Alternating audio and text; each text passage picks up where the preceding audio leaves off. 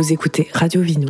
On est toujours à Casse-Croûte, on est toujours à Chamonix, il fait toujours trop chaud pour la saison. Et euh, voici l'heure de l'apéro un peu en avance, l'heure du vin. Hier, on a fait les Italiens, les vins italiens, et aujourd'hui, on est euh, entre les Alpes et Lyon, on va dire, et on se rapproche avec le budget et le collectif, la fiancée du Picrate. On va faire des duos en fait pour ces rencontres-là. Donc euh, là, on a réuni Caroline de Grain par Grain et Lucien du domaine Pellerin. C'est ça. Eh bien, vous êtes qui déjà humainement et vos domaines, et puis après, on parlera un peu de l'actualité du budget et de la réalité du budget. On est qui Nous, on est Vignoble Pèlerin, donc on est trois associés en famille, en biodynamie depuis 2009 et vin nature depuis 2011. Euh, actuellement, notre euh, objectif, c'est de réimplanter les cépages oubliés euh, qui ont été abandonnés par les appellations, parce que c'est des cépages qui produisent très peu, mais qui pour moi font des vins extraordinaires. Ah, Caroline, Caroline, euh, ouais. comme tu l'as très bien dit. Euh, donc moi j'ai créé le domaine en 2018. Je suis euh, voilà, une passionnée euh, à la base et voilà, j'ai j'ai glissé vers un métier, d'une passion à un métier. Euh, je suis arrivée dans le budget parce que j'adorais, euh, enfin en tout cas dans le budget sud, euh, plus précisément parce que j'adore les vins blancs, la belle acidité. euh, et puis le budget c'est une région magnifique, donc euh, voilà, j'ai été séduite par, les vins, ensuite par la beauté des lieux et je me suis installée. Et moi je fais du vin sans sulfite ajouté, ni, ni pendant les vinifications, ni à la mise.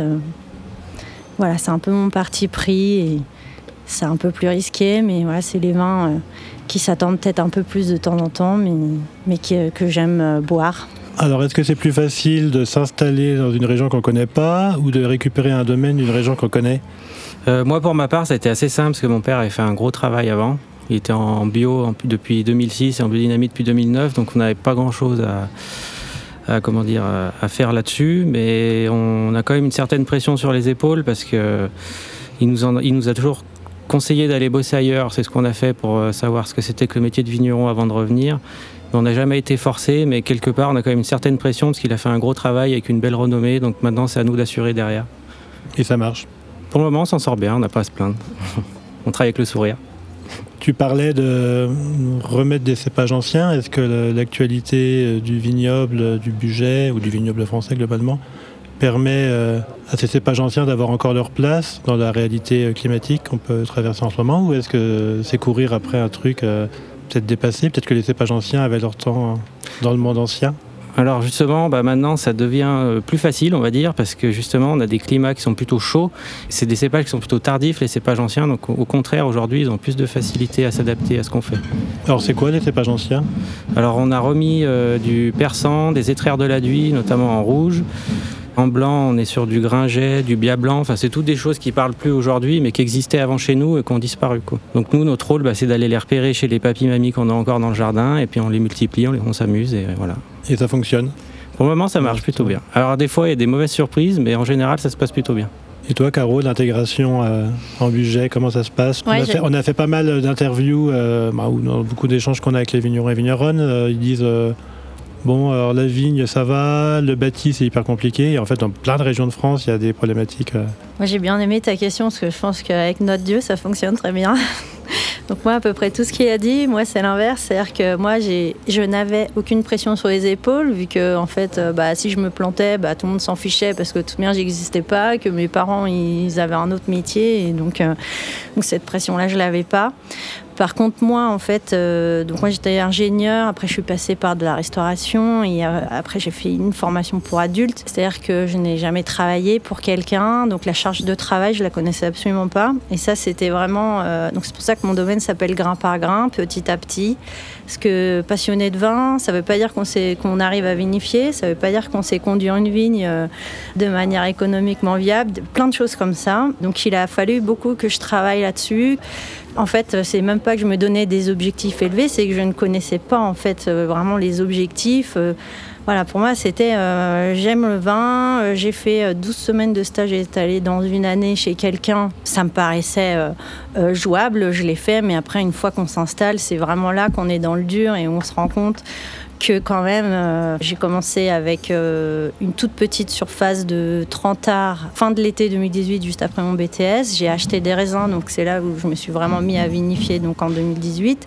2019, j'ai récupéré 2 hectares. 2 hectares pour quelqu'un qui a aucune expérience, euh, c'est une grosse charge de travail. Et là maintenant, j'en ai 4.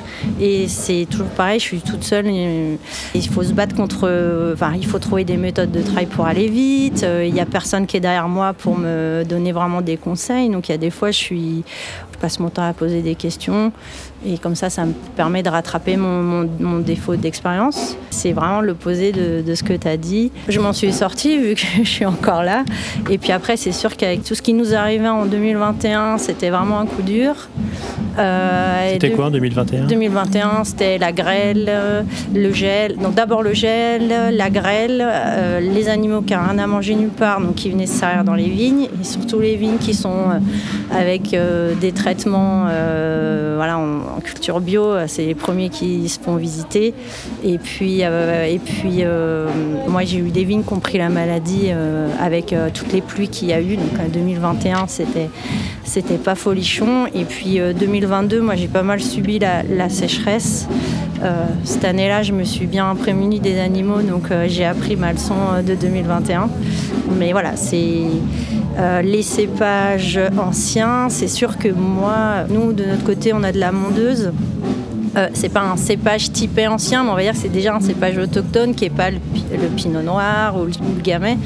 Et ça s'en est très bien sorti avec la sécheresse, comme la jacquère. Euh, moi, je me suis pas encore prêté au jeu de planter, mais euh, le jour où j'aurai ma structure pour planter et puis le matériel, parce que voilà, planter, ça veut dire vraiment faire un travail de sol et tout ça, ce qu'aujourd'hui, j'ai pas la possibilité de faire. Mais moi, j'irai sur de la mondeuse ou ou de la voilà, des cépages qui sont, euh, qui sont plus résistants euh, et plus productifs. Du coup, s'il y a des baisses de production, bah, ça rattrape l'écart. Quoi. Parce que vous êtes dans la même région du budget ou c'est il y, a quoi dans le budget Il y a des régions, il y a il y a, y a plusieurs pôles. Il y a plusieurs pôles dans le mm. budget. Il y a le budget sud, le budget nord, et puis un peu plus central, on va dire. Mm. Mais c'est pas. Enfin, il y a à peu près 30 ou 40 km d'écart à chaque fois.